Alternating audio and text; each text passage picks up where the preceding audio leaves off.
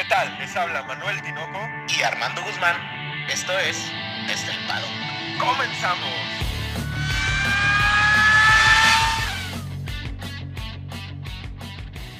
Tinoco, cuatro palabras.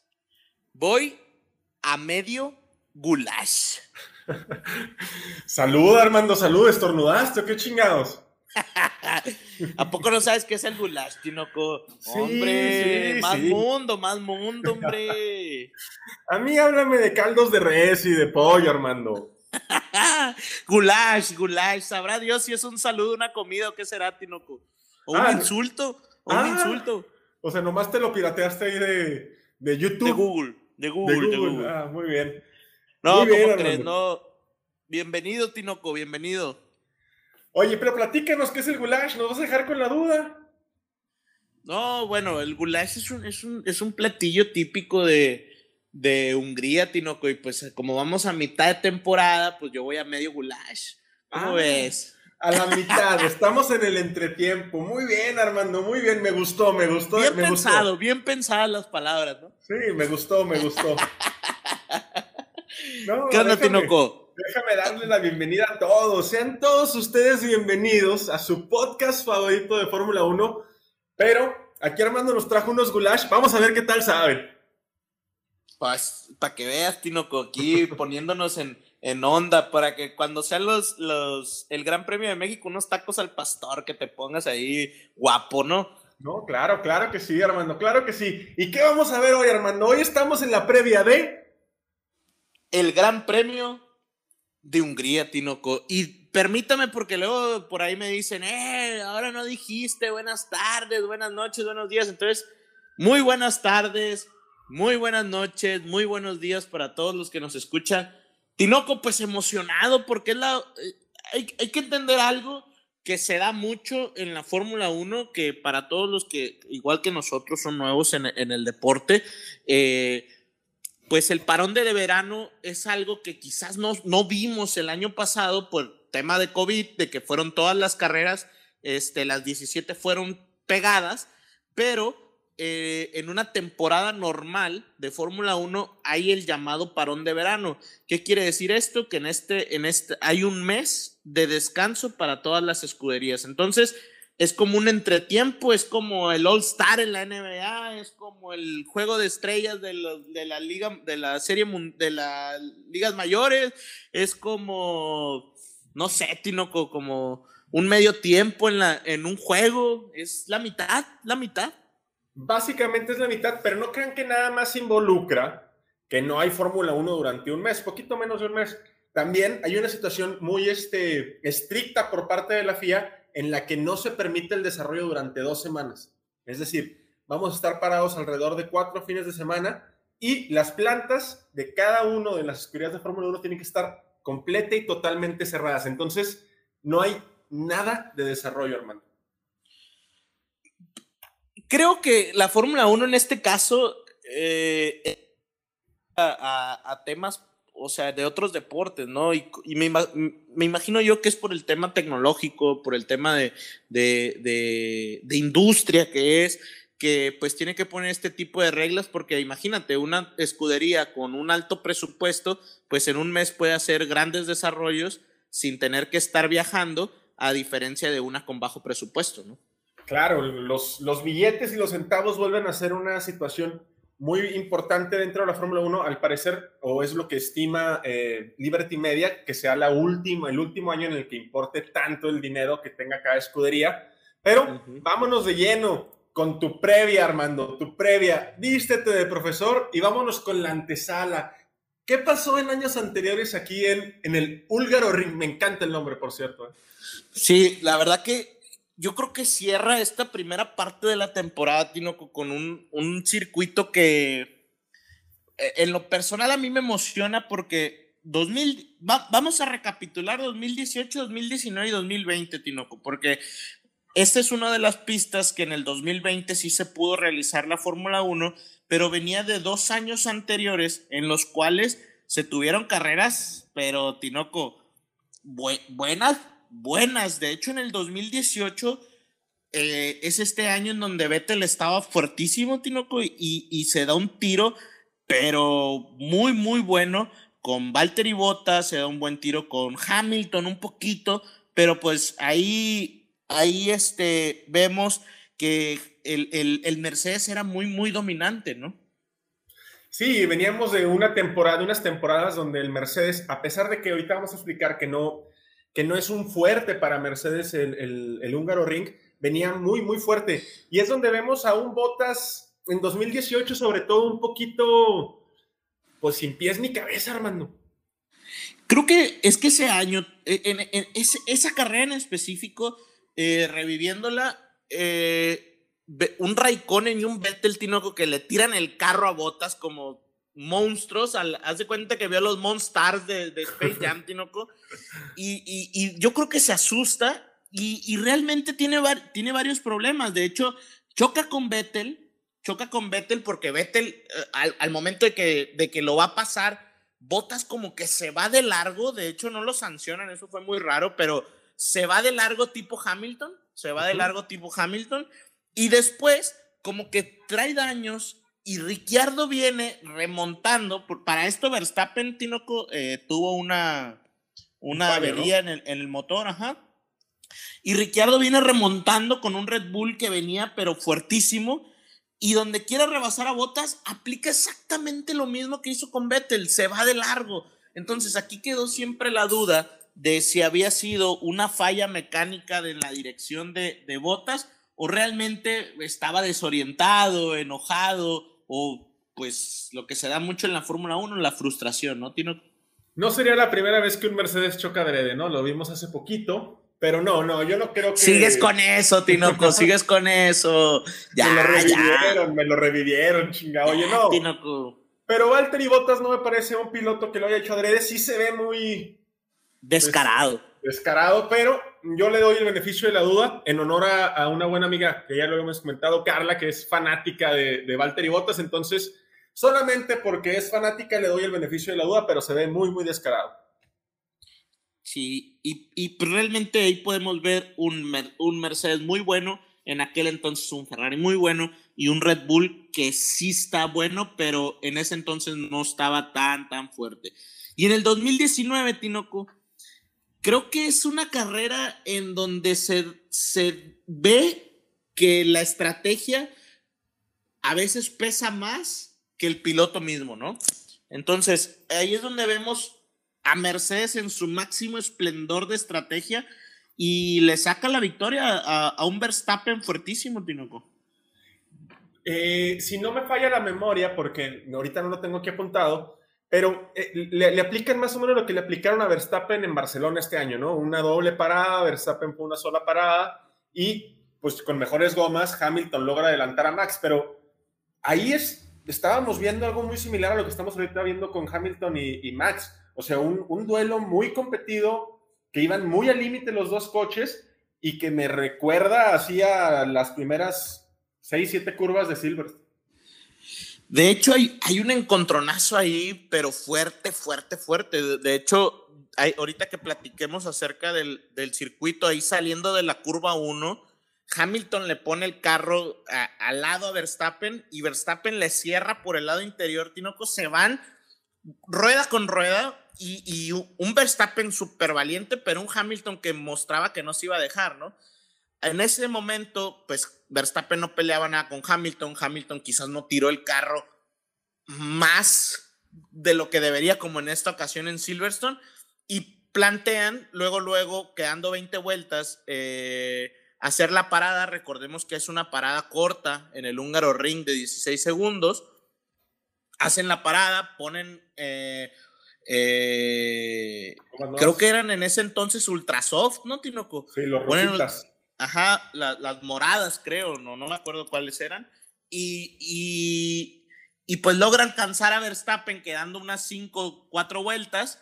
Y, y, pues nada, le quita un, una, una victoria a Max, que realmente Max estaba eh, casi destinado a, a, a, ganarla, ¿no? Oye, y de ahí nos brincamos al 2020, que de estas tres fue la carrera más, más, pues más sosa de las tres, pero yo recuerdo que los mecánicos de la Fórmula 1 se ganan ese, ese mote, ¿no? De, de los mejores ingenieros del mundo, porque en plena pista, a plena parrilla, antes de arrancar, había un grupo de ingenieros rehabilitando al 100% el carro de Max. Sí, por ahí, por ahí Max en la vuelta de, de, reconocimiento se va de lleno, había una pequeña lluvia, Tinoco, que, que, que pues, de hecho, arrancan con intermedios esa carrera, arrancan con intermedios y se le va el carro con, con, el mismo chicle de la pista, se le va el carro a Max y se va hasta, se va hasta la, la barra y daña toda la parte eh, de enfrente del, del RB16. Entonces choca y se, se pone en su lugar Max, que, que, de hecho había clasificado muy mal, y, y, ponen, y los ingenieros en 15, 20 minutos, Tinoco, hacen algo impresionante. De hecho, hay un video, por ahí se los voy a compartir en el Facebook de, del Pado, en donde está toda la radio y cómo van este, reparando paso por paso los ingenieros de Red Bull. Algo histórico, porque realmente fue que quedan cinco segundos para que estén montadas las llantas y en cinco segundos ponen todas las llantas, que es algo muy, muy impresionante. Una hazaña horrible, una hazaña tremenda de los ingenieros. Y también, corrígeme si me equivoco, pero creo recordar que hubo una batalla así alucinante entre Lando, que ya cayó mucho de mi gracia, la verdad, y el buen Charles Leclerc, que si se llegan a meter delante de cualquiera de los de la punta, le arruinan la batalla a todos. Sí, de, de hecho, de hecho, eh, pues teníamos un Hamilton y un Bottas muy superiores, un Verstappen que se mete por ahí en la segunda posición, Tinoco, pues por talento, más que por, por, el, por el Red Bull, pero atrás en el, en, el cuarto quinto, no me acuerdo si, si cuarto, cuarto quinto, estaban Norris y Leclerc dando un espectáculo, Tinoco, que la, la batalla es muy parecida a la de Verstappen con Hamilton en ese entonces. Se dan un encontronazo también, no, gol, no se golpean, pero se dan un tiro muy, muy bueno. Y, y esto, algo que quería decir es que es, esta, esta batalla de Lando con Leclerc eh, muestra que son muy, muy habilidosos en este circuito. Ellos, Verstappen y Hamilton, creo que son los cuatro que más se les da este circuito y que realmente si se meten entre los cuatro, entre los Red Bulls y los Mercedes, Tino, con esta temporada en el 21, pues lo que decías tú, ¿no? O sea, pueden llegar a ser un pain in the ass, dicen por ahí. Andas muy este, políglota. Muy internacional. Muy me internacional. da mucho gusto, me da mucho gusto que ya manejemos más de, de un solo idioma aquí en, desde el Pado. Pero básicamente esas son las carreras que tuvimos. Si tienen oportunidad, vayan a checarlas. Son buenos los highlights, sobre todo la del 2019 es muy interesante de ver. Y nos metemos un poquito al circuito. Ahorita antes de, de, de, de la grabación, Armando y yo siempre hacemos una pequeña junta con Alicia que nos da todos los datos que necesitamos. Muchas gracias, Alicia. Y estábamos debatiéndonos porque yo solamente veo un punto de adelantamiento y Armando ve otro. Vamos a ver cuál de los dos gana, Armando. Pues a ver, primero tú, Tinoco, que eres el que ve menos puntos de adelantamiento. El, el, el, el húngaro ring es un circuito muy aerodinámicamente dependiente. Vamos a ver carros muy cargados aerodinámicamente porque tienen muchas curvas. Y para mí, el único punto real así de adelantamiento es en la curva número uno, después de la larga recta, que no está tan larga. Ese es el único que yo le veo llegamos alrededor de unas 318, 322 kilómetros por hora y por ahí se te, yo veo el único punto que te puedas colar este, alargando la frenada o tomando mejor la curva, arriesgando un poquito por dentro. Ese es mi único punto de adelantamiento. Uh, pues es que llegando de esa recta, eh, yo, yo, yo, creo que ahí hay, un, hay una parte en donde puedes adelantar, pero posterior a la curva 1, hay una parte en donde ah, es otra recta antes de la curva 2, en donde tenemos otra zona de DRS, lo que provoca que si tú vienes a menos de un segundo, Tinoco, después de la vuelta 14, en donde antes de la vuelta 14 está el de, la zona de detección, tú entras a la zona 1, o sea, a la vuelta 1, perdón, entras con DRS. Entonces, ¿qué te gusta que entres? ¿A 400? ¿A, a 300 este, eh, milésimas? Entonces, entras a la segunda zona de DRS entre la vuelta 1 y 2 y estás pegado. Entonces, después de la vuelta 2, la vuelta 3 se toma fondo y yo ahí es donde veo que hay una otra clara oportunidad de rebase, porque después de la curva 4 eh, es una vuelta abierta que creo que ahí se puede dar un, un adelantamientos por, por, ese lado, ¿no? Vamos a ver dónde se dan los mayores adelantamientos. Por ahí los voy a ir anotando cuando esté comiendo mi goulash el domingo en la mañana. Pero, ¿por qué les decimos todo esto? Eh, el, el húngaro ring, a mí me gusta mucho el nombre, pero no soy fanático realmente de la pista, porque es un, un circuito muy angosto, entonces no nos extrañe, como les decía Armando al principio, la estrategia prime sobre la posición en pista y sea, se, se, realicen más adelantamientos con under o con overcuts que en pista realmente, ¿no, Armando? Yo creo que, que sí se pueden dar buenos adelantamientos, pero como lo dices tú, pues el problema es que es muy estrecha y es que realmente, Tinoco, el tema del húngaro ring es que es una pista muy vieja. Por ahí la primera edición es en 1936, nada más para que se den una, una idea de lo vieja de la, de la, del, del circuito, ¿no? Es, es, es viejísima. Eh, hay una curva que hay que tener en especial atención, sobre todo en las qualis, que me parece que es la curva número 4, ¿no? Que la 4. Uh -huh. Que por ahí vamos a ver seguramente muchos eh, problemas para borrar cronos por parte de los pilotos. Y es, es, la zona interesante, por ahí después de la curva 5 ya viene una, una, una, parte muy trabada, ¿no? Llena de curvas. Y me parece que en las primeras cinco curvas es donde más o menos deberíamos de estar eh, situando puntos de adelantamiento o de acercamiento y ya los demás es primar la posición sobre cualquier otra cosa. Sí, totalmente. De hecho, la, la curva 4 es la que tiene esta escapatoria muy amplia porque la toman a 250 kilómetros por hora, pues no, imagínate, ¿no? Entonces, es muy probable que ahí tengamos varias penalizaciones, como dices, y realmente yo donde veo muchos problemas, Tino, es en la vuelta 5. En la vuelta 5, eh, si, se suben, si se suben poquito al bordillo que está interior, pues casi siempre es donde tenemos ahí gente que se va de, se les va la parte trasera. Y ya el tema de la chicana, la diagonal 8, 9 y 10 son casi a fondo. Y yo creo que donde se viene lo bueno es en la S húngara, ¿no? ahí sí. realmente la, la, vuelta 13 y 14, Tinoco, ahí es donde yo creo que puede ser una ventaja grande para el Red Bull eh, y poder cerrar muy fuerte antes de tomar la, la recta.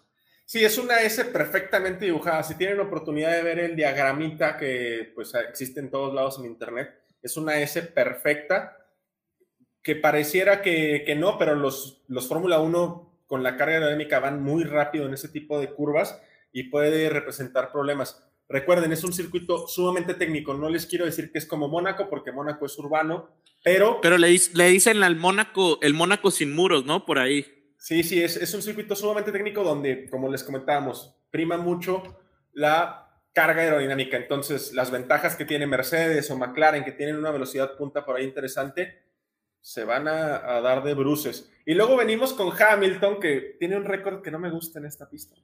No me gusta. Justamente te iba a decir, Tinoco, pasamos a el dato más interesante que más vas a odiar y que seguramente te hará enojar y crispar los nervios de nuevo, Tinuco. Dilo tú, dilo Hamilton, tú, por favor. No puedo yo, no puedo. Hamilton no puedo. tiene el récord con ocho victorias en el húngaro ring. Fíjate, nada más del 2007 para acá tiene esas ocho victorias. O sea, en 3, 6, 9, 12, 13, en 14 ediciones ha ganado ocho veces el, el, el piloto británico. Pues es un. Es, era muy superior el carro, Armando. O sea, es, era muy superior. Checo no No, en 2007, en 2007 y 2009 no. Tinoco tenía un McLaren que, que peleó con todos. No, no, no le mientas a la gente. No quieras poner a todos en contra de Lewis Hamilton. Yo digo del 2016 a la fecha, ¿no? Antes de eso, este, ah, claro, bueno, ¿no? Ah, bueno. No, no, no, no, no quieras tú montármelos a mí, pero sí, Hamilton tiene ese récord interesante. Y pues vámonos eh, un poquito a datos técnicos. La longitud es 4.381 kilómetros, es una pista realmente muy corta.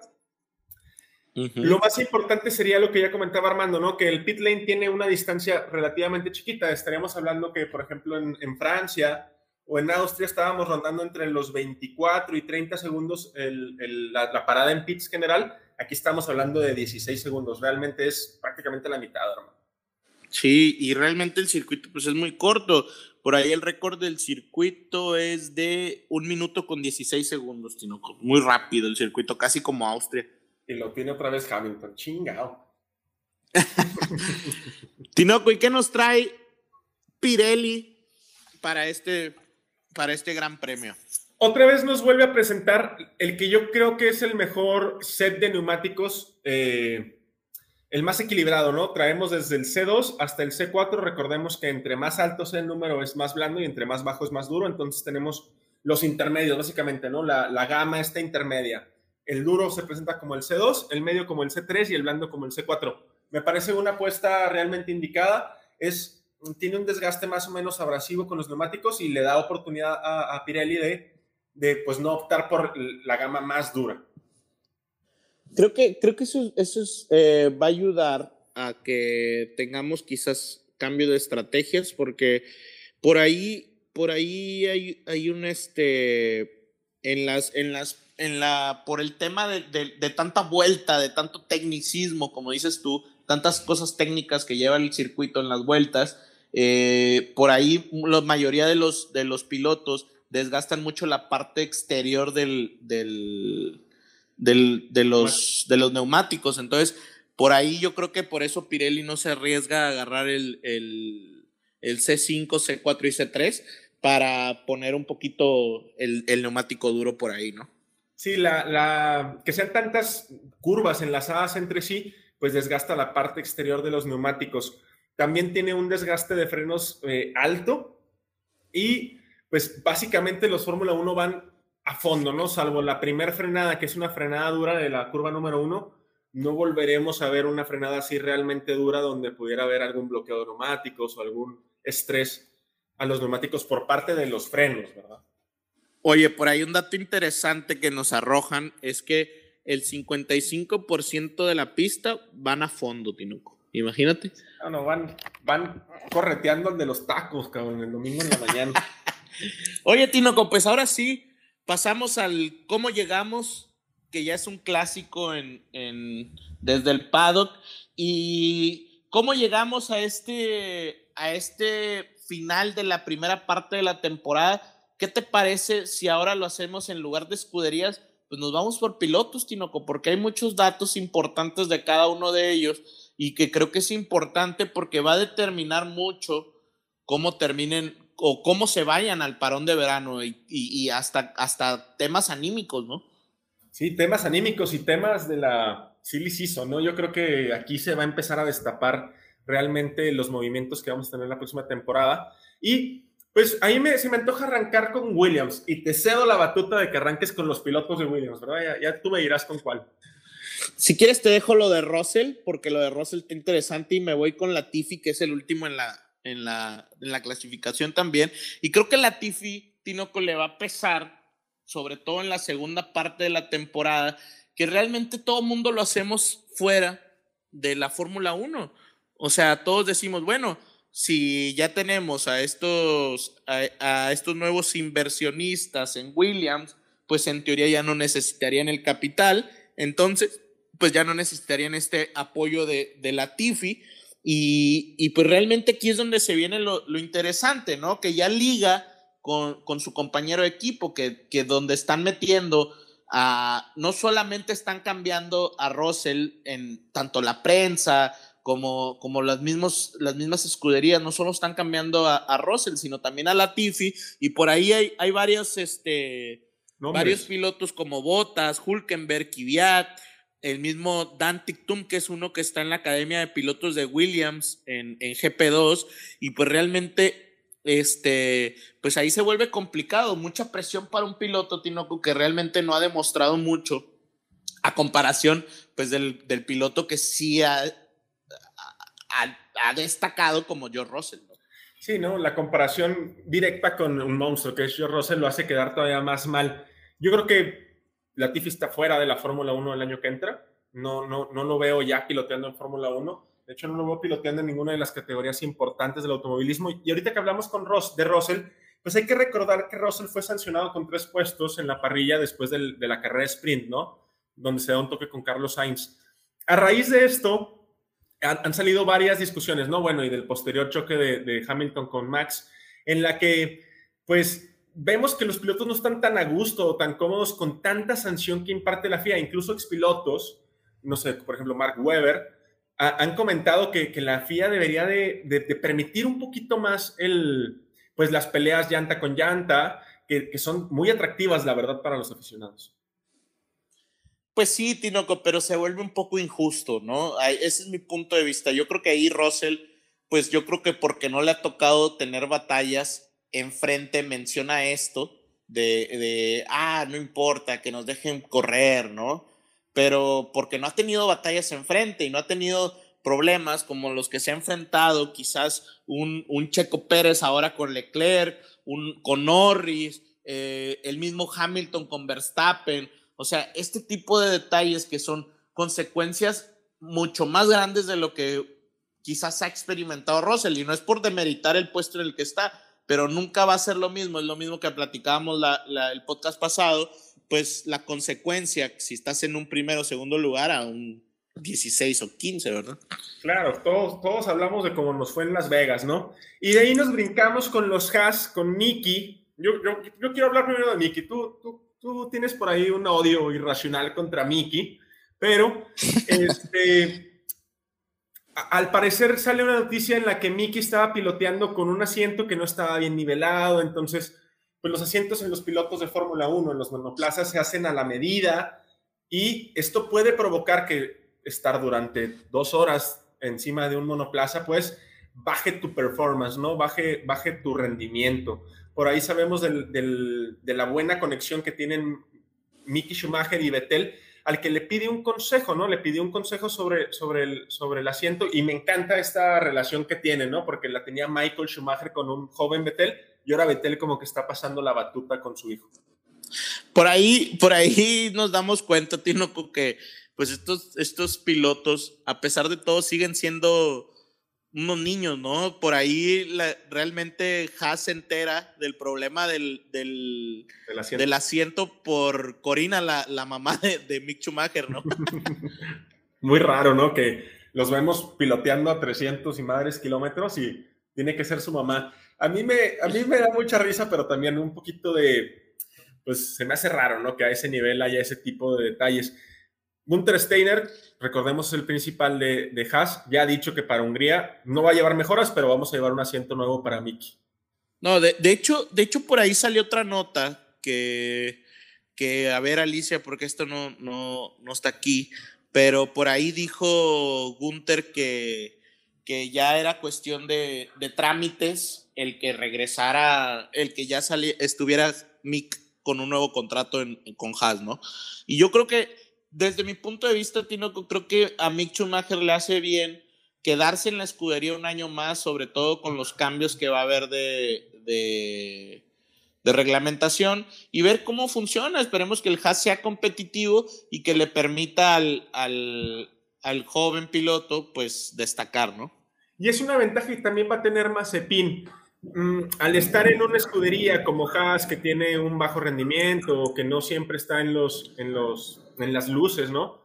Pues esto le va a permitir que su desarrollo como piloto se haga carente de presión, carente de, demostrar resultados y, la formación pues va a ir evolucionando, algo parecido a lo que le pasó a Leclerc con Alfa Romeo.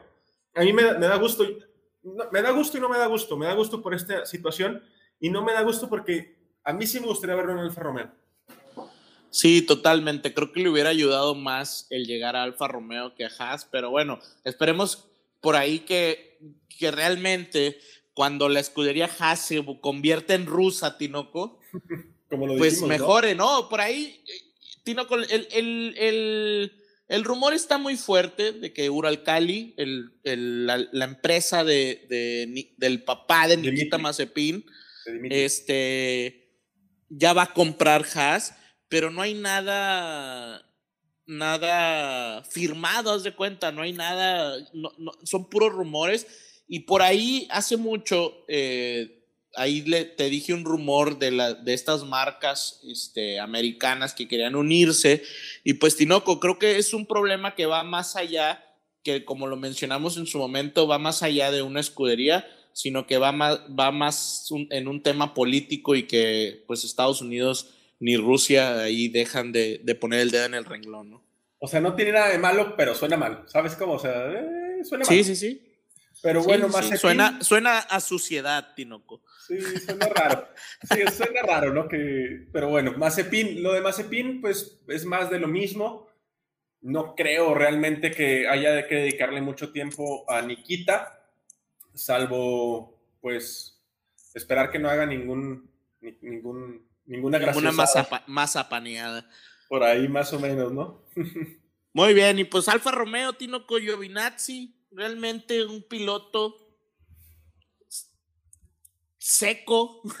Gris, ¿no? Oye, oye, ni busqué en Italia, Tinoco, a ver si ya ves que ando internacional. busqué en las notas en Italia y nada, Tinoco, o sea, ni lo hacen. O sea, y, ya ves por ahí que le andaban tirando en Alfa Romeo también a, los Ferrari.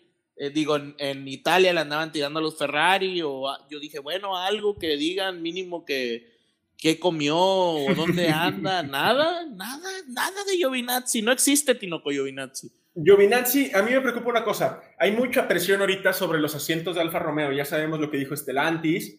Y pues no sé si esa presión cómo le vaya a sentar. El, el, rendimiento que ha tenido esta temporada no ha sido del todo malo, mm, sobre todo por las temporadas anteriores, pero yo creo que ese sería el, el gran problema que podría presentar Giovinazzi. En otros temas, con Raikkonen, no va a hacer las prácticas libres uno. Sí, Tinoco, y entra, entra, Creo, creo, que el tema de Giovinazzi le puede afectar mucho, al igual que Latifi, Tinoco, a pesar de haber estado haciendo, ha estado haciendo una buena carrera, como dices, fue una buena, perdón, temporada. Este, creo que le puede afectar mucho. Por ahí también, o sea, los mismos nombres que van para Williams son los mismos nombres que han estado, este, ahí sonando para Alfa Romeo. Y pues nada, Creo que pobre Giovinazzi, pero creo que también lo vemos fuera, al igual que la Tifi de, de la Fórmula 1. Y por ahí Raikkonen, yo pienso que se queda, Tinoco. Yo pienso que se queda. Y el tema de la, de la FP1 que mencionas, pues realmente es un tema de mercadotecnia. Por ahí al húngaro ring va mucha gente de Polonia. Y Robert Kubica, pues es, es, famosón en, en, en. pues es, es polaco. Y de hecho hasta van a tener una fan zone por ahí y temas de mercadotecnia Alfa Romeo, ¿no? Otra vez esta ala de la Fórmula 1 que es mercadotecnia sobre cualquier otra cosa, ¿no? Por ahí nos brincamos a Aston Martin y una declaración que da eh, Lawrence, que a mí me parece bastante desfasada, en la que Desafortunada, ¿no? Que, que, que, él ve al mismo nivel a Vettel y a, a Stroll a mí se me hace demasiado aventurado decir que Stroll estaba a la par de un cuatro veces campeón del mundo como Sebastián. Y, deja tú, Tinoco, realmente, ¿sabes a mí qué, qué es lo que me, llama mucho la atención? Que, que, o sea, yo entiendo, papá, ahora sí que en lugar de mamá cuervo, papá cuervo, ¿no? O sea, este, yo, yo entiendo eso, pero, pero realmente no, no compares, ¿no? O sea, no compares con lo bien que está corriendo Betel ahorita eh, con, con Aston Martin. Que le tengamos un odio, Tinoco, es otra cosa, ¿verdad? Que le tengas. Pero es que tampoco hay que ser un lince, ¿no? O sea, a pesar de que Sebastián tuvo un, un, inicio complicado con Aston Martin, pues hay que recordar las primeras tres. No, y, y, Betel, tiene 30 puntos y Lance 18, Tinoco. Que, que yo creo que en la zona media, tener el doble de puntos es muchísimo más este complicado de remontar, ¿no? Exacto. Deja tú de remontar, o sea, es mucho más, tiene mucho más peso que en los, que en los puestos de arriba, ¿no? Yo creo que ya, ya vamos a ver un dominio total de Sebastián sobre eh, Lance. Como lo dijo Ralf Schumacher, ¿no? Para ahí, este, el hermano de, de Michael, que eh, comenta que Vettel debería de dominar a, a Lance Stroll como, como Checo lo hizo, ¿no? En los dos años que compartieron escudería. Sí, yo creo que no, no tarda en eso, pero yo creo que desafortunado ahí el comentario de, de, de, la- de Lawrence, perdón, porque pues realmente para qué, para qué haces esos comentarios, o sea, quieres crear un conflicto en, en tu escudería que pues quieras que no va bien hasta ahorita, ¿no? Y de Aston Martin, después de las declaraciones medio aventuradas de Lawrence, nos brincamos para Yuki Tsunoda, el pequeño gran gigante, que llega a Hungría con un apoyo total otra vez Helmut Marko, quien asegura para Motorsport Total que en Red Bull y en Alfa Tauri están convencidos al 100% de que es un futuro ganador, que no es como los otros japoneses y que tiene todo el apoyo de Red Bull. A mí me gusta, Tinoco, mucho el tema Alfa Tauri. A mí, a mí en lo personal me gusta mucho esa dupla. No sé qué pienses tú. A mí me parece que tiene potencial, sobre todo cuando Yuki se suba al carro un poquito, o sea, suba un poquito de, de nivel, baje los decibeles. Estoy de acuerdo con Helmut cuando dice que no es el típico japonés, él, él es un poquito más arrebatado, tiene esa pues juventud que lo hace ser más pues agresivo. Y, y, y sabes qué, yo creo que creo que le hace bien tanto un Gasly como un Tsunoda, o sea, un Gasly irreverente, que, que, que ataca, que podría estar arriba, pero no lo está, entonces le ha dado buen espectáculo, y un Tsunoda que va empezando y que pues al final es mercado asiático en un Japón muy, muy creciente, y que creo que ahí este ahí la Fórmula 1 también está apostando con, con su noda, ¿no? Y, y, lo único que le, yo le podría eh, pedir más a su noda es constancia, ¿no? Constancia, que sea más constante en su desempeño en Fórmula 1, porque tiene picos muy altos y valles muy bajos. En tanto a Gasly, Gasly ha tenido un par de carreras complicadas desde Francia, no sé qué con tanta confianza llegue Hungría. Perdón, eh, creo que Gasly le hace falta un poco un, un Monza, ¿sabes? Creo que le falta un Monza del año pasado en esta ocasión para que vuelva a revivir esa, esa llama, ¿no? Y vuelve a ser un piloto afectado por la silly season, porque ya sabemos todo lo que se ha aventurado de Gasly. Hubo declaraciones en, en la semana de que pues Gasly estaba más tranquilo, que Helmut ya había hablado con él, no sabemos qué hablaron mucha gente en México empezó a decir que Gasly ya era piloto de Red Bull. No creo yo realmente que suban a Gasly. Yo creo que más bien ese, esa tranquilidad va del lado de que no van a subir a nadie más de la Fórmula 2 por el momento al equipo de desarrollo de Red Bull, que es Alfa Tauri. No, y aparte creo que yo, yo lo vengo diciendo. Creo que Alfa Tauri va a apostar a ser una, una más que de desarrollo, ser de élite. O sea, poder subir quizás a, a, la altura de un McLaren y un Ferrari de ahorita y poder estar peleando realmente los puestos de cuarto, quinto y sexto lugar, o sea, eh, y, que, y que de repente pues estés ahí en la pelea, que realmente Gasly de repente ha metido al Alfa Tauri ahí en la pelea. El, el, el, gran deficiente que ha tenido Gasly, que, que es raro en esta temporada, es, es, en carrera, los domingos. En clasificación suele estar muy bien, pero luego se nos queda un poquito en la carrera yo creo que ya lo debe de, de, solucionar un poquito y creo que el húngaro ring le puede venir bien, es un circuito que se le debe de dar bien al Alfa Tauri, tiene que mejorar un poquito el rendimiento de, del monoplaza. Pasando de Gasly, Armando, nos vamos con Alpine porque de hecho ya hay una, nueva revolución en redes sociales, ¿no? Hay, hay este, pues este trending que le llaman el plan, en el que pretenden que para la temporada 2022 ya se van a sentar totalmente ahí y van a hacer un carro total y completamente para tu, tu casi piloto favorito, Fernando Alonso.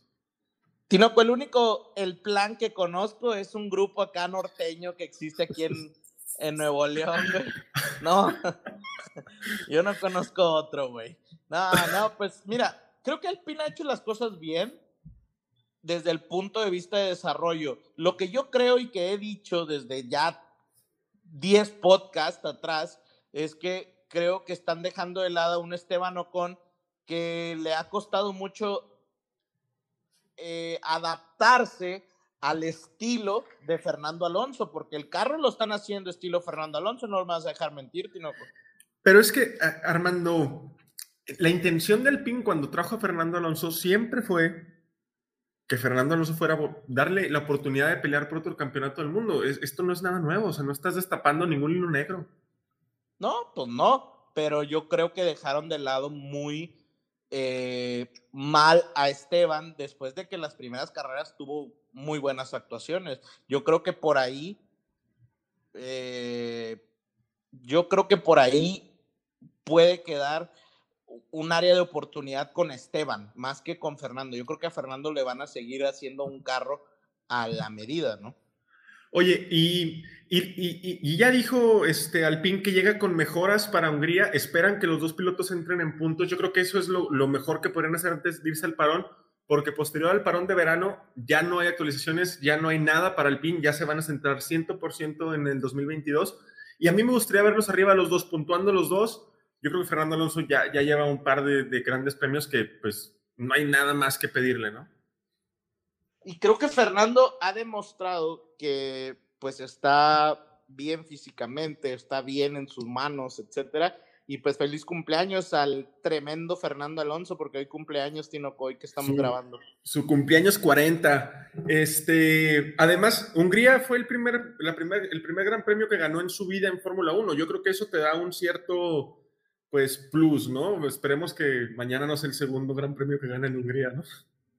Pues no, no creo que vaya a ganar, pero pues nadie sabe, ¿verdad? En estos tiempos. Y nadie supo. Ferrari, Armandito, Ferrari, ¿qué, qué, vamos a esperar de los dos pilotos de Ferrari para Hungría? Fíjate que Ferrari, Tinoco, me tiene algo, hay algo que me llama mucho la atención. 2019 Ferrari, fuertísimo, ¿no? ¿Recuerdas el Ferrari muy fuerte, ganó bastantes, etcétera? Pero luego en 2020, después de esta trampa que hicieron, que nunca supimos cuál fue la trampa, eh, pues 2020 estuvieron muy cabeza abajo, ¿no? Y en este 2021 siguieron con la cabeza abajo, pero han estado mejorando y mejorando. Ya no son el 13, 14, 10 que eran en la, en la, en el, en el, en el año pasado. Y ahorita creo que siguen cabeza abajo, Tinoco, pero pues me gustan mucho las mejoras de Ferrari y creo que ayuda a los dos pilotos muy fuerte y creo que este cierre de, primer, de primera mitad de temporada la van a hacer muy, muy fuerte y, y ahorita están, eh, en las entrevistas se entrevistan a Charles y, a Sainz y muy de que ya ah, no, pues no esperamos y las últimas carreras han dicho no, no esperamos, no esperamos, no esperamos y dácatela que te van con todo. Hay una realidad, o sea, y, esto no lo digo yo. A, Leclerc no es un circuito que le siente bien. De hecho, nunca ha tenido una buena carrera en, Hungría y no sé qué tanto le afecte.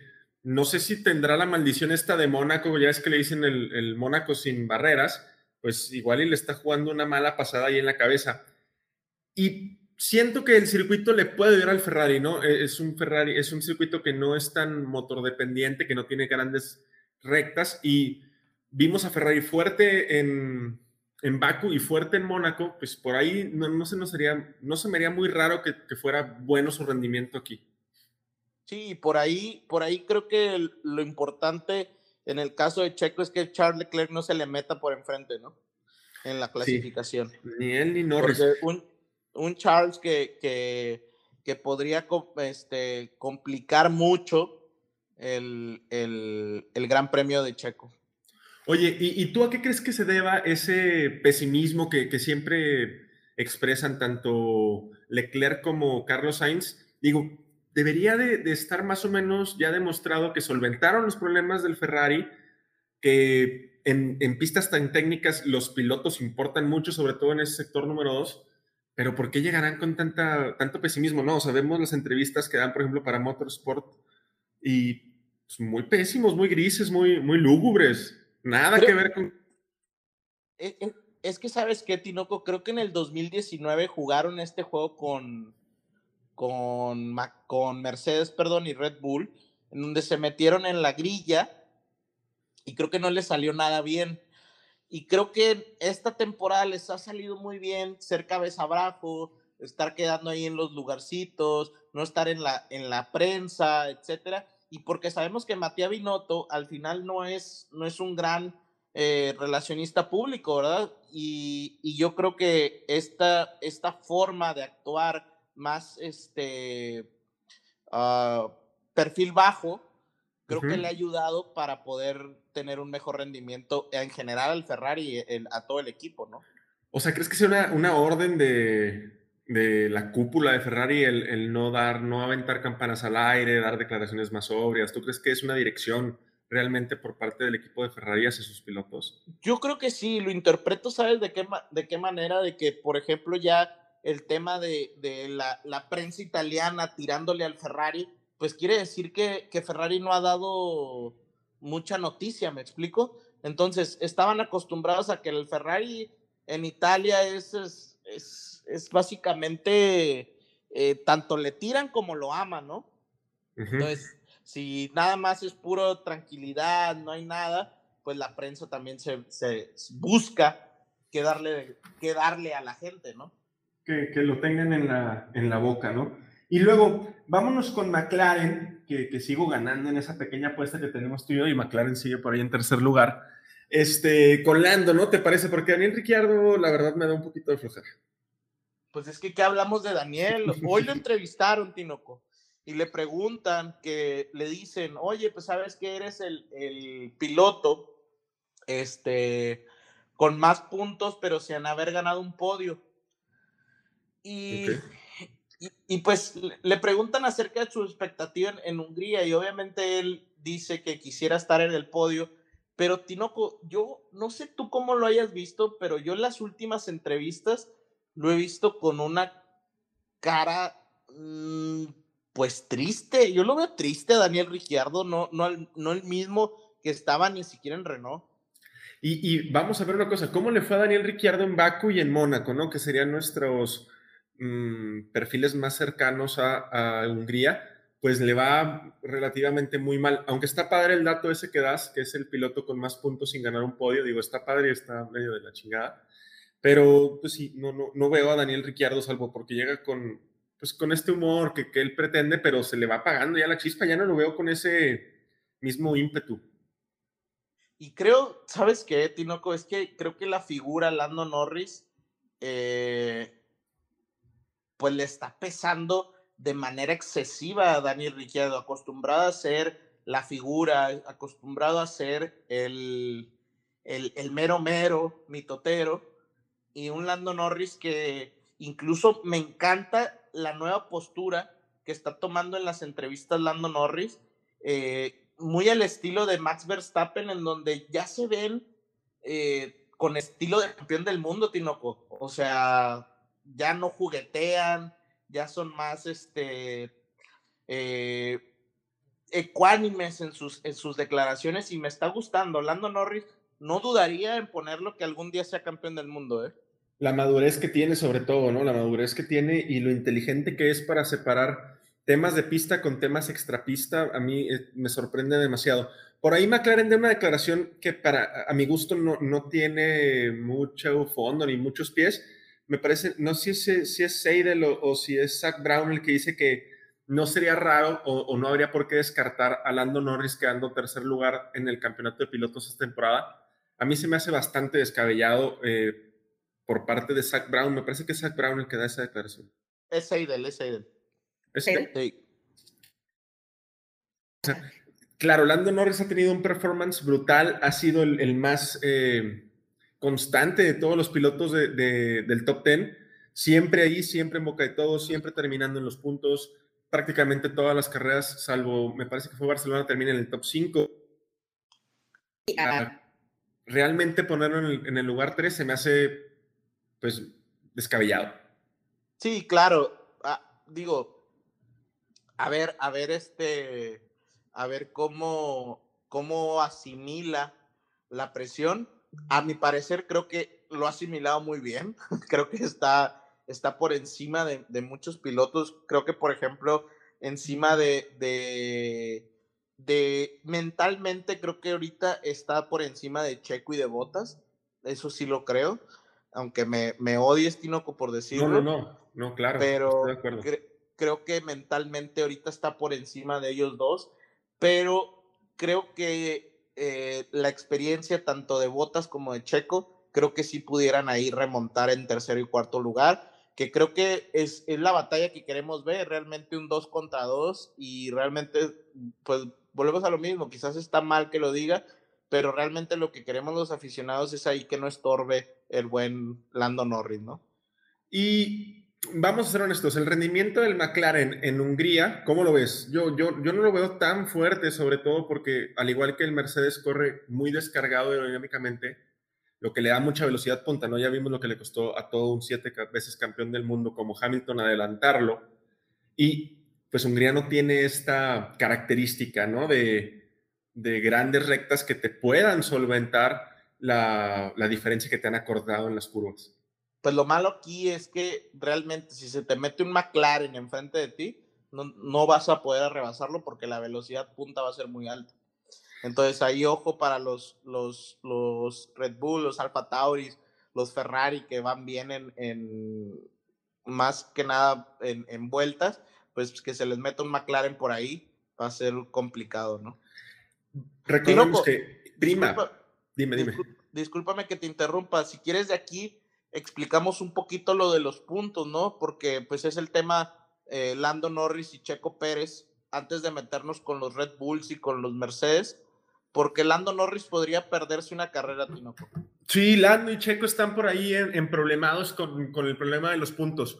Hace, no recuerdo si fue en el 2012 o en el 2013, se mete este sistema de puntos eh, en, en, el que cada 12 años se van renovando, dependiendo de la sanción que se te, provo se te cada año, cada año. Cada 12 meses, ¿no? Bueno, sí, cada año. sí, cada 12 meses. Es que dijiste cada 12 años. Perdón, cada 12 meses. y si juntas un total de 12 puntos en esos 12 meses, pues la sanción es perderte una carrera. Ahorita tanto Checo como Lando están en 8, ¿no, Armando? Así es. Y mm, creo que Lando tiene 10 y Checo también, ¿no? No, no tienen 8 cada uno. ¿8?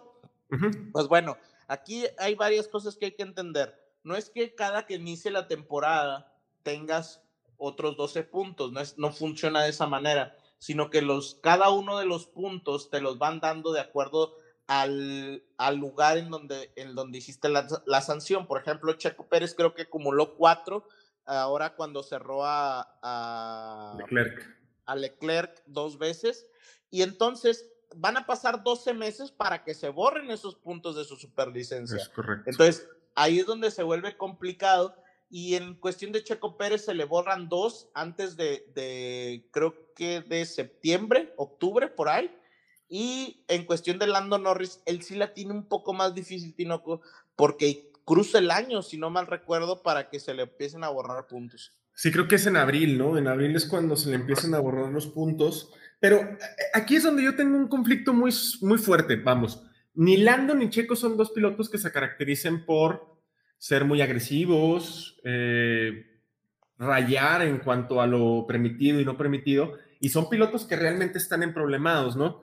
Y luego, Checo tiene cuatro puntos de sanción después de Austria por cerrársele dos veces a Hamilton, a Leclerc, y Hamilton tiene dos por sacar a Max. O sea, no entiendo realmente. Es una estupidez. Hay algo, que no, no, no, no, está bien en el, en el sistema en el, en el, cual se puntúa o, o, no sé, se tabulan, porque pues no me suena lógico. Así es. Pues bueno, Tinoco, creo que ahí podemos cerrar el tema porque ya nos alargamos y nos vamos rápidamente con cómo llegamos con el tema Red Bull. Eh, Mercedes, el día de hoy, Tinoco, pues ya, ya salió la resolución del tema de la, de la queja. No, se, no hubo cambios, que no, no se presentó absolutamente nada en, en, la, nada importante.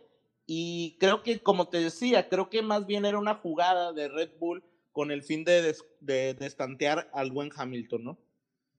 A mí lo único que se me hace raro es que la FIA vuelve a pasar por alto la oportunidad de dejar a, a, a Red Bull más tranquilo.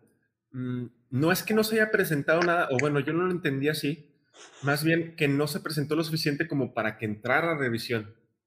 Siendo un poquito más polite o político, yo hubiera dicho que entramos a revisión y mantengo mi decisión, pero ya acepté que entráramos a revisión, ¿sí me explico? O sea, ya te di un poquito de flexibilidad a Red Bull, entonces deja de hacerla tanto de pedo, ¿no? Pues sí, y creo que aquí hay, hay dos cosas que me gustaría comentar del día de hoy. Hoy, el día de hoy son las, fueron las conferencias de prensa y en la conferencia de Max Verstappen le preguntan, pues, qué, qué, qué pensaba, ¿no? Él, él, reafirma el tema de que, bueno, pues a mí me parece irrespetuoso que mientras tú eh, mandaste a alguien al hospital, eh, estés festejando de esa manera y reafirma su postura. Esto, esto en primera me hace sentir como que va a estar muy bueno el GP de Hungría y en segunda me da mucho miedo, Tinoco, mucho miedo. Y en, por otro lado, entrevistan a, a, a Hamilton y Hamilton menciona que pues realmente él no sabía que estaba en el hospital, pero hazme el chingado favor, ¿cómo no sabía que estaba en el hospital, Tinoco? Era no, obvio que iba a ir al hospital. Yo entiendo que durante la carrera no le puedan decir al piloto, oye, mandaste a Max al hospital, porque eso te desconcentraría, pero bajándote del carro, lo primero es, oye, Max está en el hospital, ¿no? Sería como una de las pláticas reales, o sea, primeras que deberías de tener. También da una declaración bastante polémica en la que dice que él lleva 20 años manejando y que no va a perder el tiempo explicándole a gente que no maneja por qué hizo lo que hizo y que lo volvería a hacer siempre. Madres. No, no creo que, que realmente sea una declaración pues adecuada para la situación como está, ¿no? Digo, si se quiere poner la situación, que se ponga. Max no está tan en esa posición, ¿eh? Me, me extraña de Max. A mí me da más miedo el, el león que no enseña los colmillos que el que se suelta, ruge y ruge. Sí, creo, creo que Max, eh, es lo que venía diciendo ahorita, creo que Max está actuando como un verdadero campeón del mundo, Tinoco. Me gusta cómo está actuando, está actuando como, ¿sabes qué? Yo sigo siendo el mejor, ¿sabes? O sea, claro, pase sigo lo que siendo pase. el mejor. Eh, ajá, y, y Hamilton, siento que es esa presa que la están atacando y tiene que enseñar los colmillos, o sea, tiene que, eh, te quieras hacer ver grande, pero aquí el problema es que creo que la Fórmula 1 está lista para cambiar de, de, campeón del mundo, Tinoco, en cuestión de la afición. Y, y, pues nada, creo que ese es el problema, ¿no? Oye, entonces Armando desde el Pado que está diciendo que Hamilton tiene miedo, que es una presa acorralada. Yo no creo, no creo que tenga miedo, sí creo que es la presa, pero Tinoco hay presas que se defienden pero que es un encanto, ¿eh? Pregúntale, pregúntale a una chita o un, un, por ahí un, un, leopardo, no me acuerdo qué era, que un la, cocodrilo, agarra ¿no? un cocodrilo y termina el cocodrilo siendo, siendo la víctima, ¿no? Entonces, yo no, yo no diría que, que esté asustado, sí creo que es la presa, pero no, no creo, Tino, yo creo que va a sacar uñas, dientes, garras, colmillos, todo lo que se, se, se, pueda pescar, ¿no? Hasta con la trenza le va a pegar. Oye, Armando. falsa, falsa, ¿no? Bueno, bueno, no vamos a hablar de ese tema. Oye, Armando, entonces, a ver, vamos a establecer. Yo veo a Red Bull más fuerte para Hungría, sí, por el monoplaza. A mí me parece que el monoplaza de Red Bull es superior en Hungría al de Mercedes y veo más concentrado a Max que a Hamilton. Yo pensaba verlo incluso con un poquito de miedo o dubitativo y no lo vi para nada así en las conferencias. Digo, es diferente, pero yo sigo poniendo a los Red Bull a los dos Red Bull por encima de los dos Mercedes. Yo creo que la batalla volverá a ser eh, Max Hamilton. Están en otra dimensión, Tinoco. Yo creo que sí están en otra dimensión. Y creo que va a depender mucho la estrategia de cómo califiquen Checo y Botas. Recordemos que a Bottas le ha ido muy, muy bien en Hungría, Tinoco. Sí. Eh, y al Mercedes en general. Entonces, eh, yo creo que aquí no, no, no, es por ponerle presión, pero el factor Checo Pérez, Tinoco, va a ser fundamental en la clasificación. Si el sábado tenemos un Checo Pérez que no se pone del cuarto hacia arriba, Tinoco, déjame decirte que va a ser otro GP en el cual vamos a estar frustrados de nuevo. Oye, y hablando de Sergio Pérez, eh, ya Helmut Marco dijo que él quiere mantener las parejas para el 2022. También Christian Horner, que es cuestión ya nada más de ponerse de acuerdo, pero que no ven eh, nada de problema con la continuidad. Incluso Gasly dijo que su futuro depende de Sergio Pérez. Entonces, por ese lado hay que estar tranquilos. Por el lado de las cuales, yo también pienso lo mismo. Si Checo no se mete entre los primeros cuatro, va a ser un GP bastante complicado de, solventar para el, para el de Guadalajara.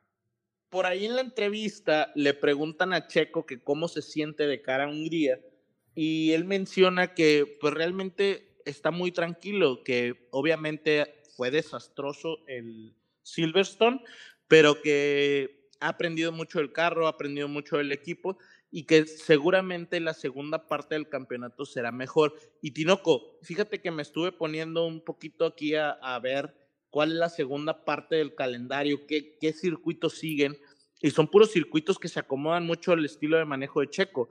Entonces, creo que a eso está apostando Checo, a esos 13 eh, grandes premios que, nos quedarían, este, y creo que le va a ayudar esta primera parte que fue muy, muy variada en cuestión de circuitos, ¿no? Tuvo demasiada variación en cuestión de, motor dependiente, con lluvia, sin lluvia, eh, con mucha lluvia, con poca lluvia, con tráfico, sin tráfico, desde atrás, desde adelante, etcétera. Entonces creo que eso le va a ayudar mucho a establecer una segunda parte de la temporada.